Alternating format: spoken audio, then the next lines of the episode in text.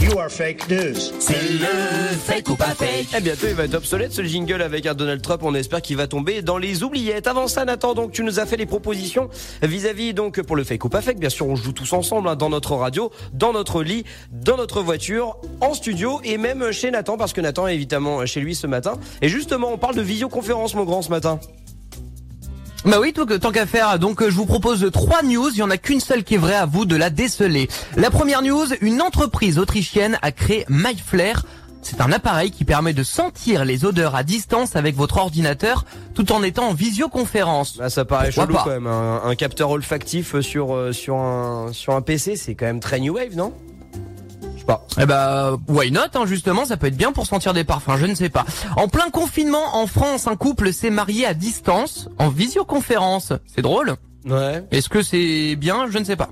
Ou alors un jeune rennais de 18 ans a réussi à pirater et s'incruster dans une visioconférence de l'Elysée avec le président et ses ministres. Mhm. Et forcément avec une galette de saucisse à la main, on se doute. Tant qu'à faire avec le drapeau euh, breton, évidemment, qui brandit. Compliqué quand même ce matin. En plus, euh, bah, je, je- pour l'instant là, je suis tout seul. Audrey n'est pas avec moi en studio là à l'instant. Euh, comme ça. Alors. Franchement, l'histoire du capteur olfactif, moi je trouve ça chelou parce que imagine alors du coup après ça ouvre euh, ça ouvre le champ des possibles et notamment la porte ouverte au grand n'importe quoi. Se marier en visio Ah bah je sais très bien ce que tu, tu vas faire avec, hein. Je sais très bien. en visio pour se marier, ça paraît compliqué, mais je sais qu'au Japon ils le font ces derniers temps. Mais en France, bon, c'est un peu, c'est- pas d'autre dans notre culture. On est quand même des latins, donc après tout, on a besoin de se toucher. Euh, allez, ah, puis quand même.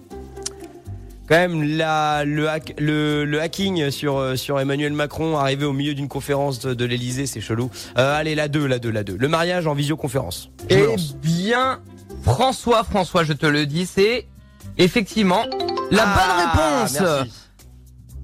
C'était la deuxième, un couple qui s'est marié à distance en visioconférence et l'histoire d'Atika et de Freddy qui, bah, ce week-end dernier, ont célébré leur mariage en mode confinement en visioconférence. Alors ils ont tout d'abord envoyé les invitations à leurs proches par SMS et puis la cérémonie s'est faite en live sur WhatsApp. Oh, le marié était bel et bien à la mairie, mais tout seul avec le maire, donc hashtag tristesse absolue.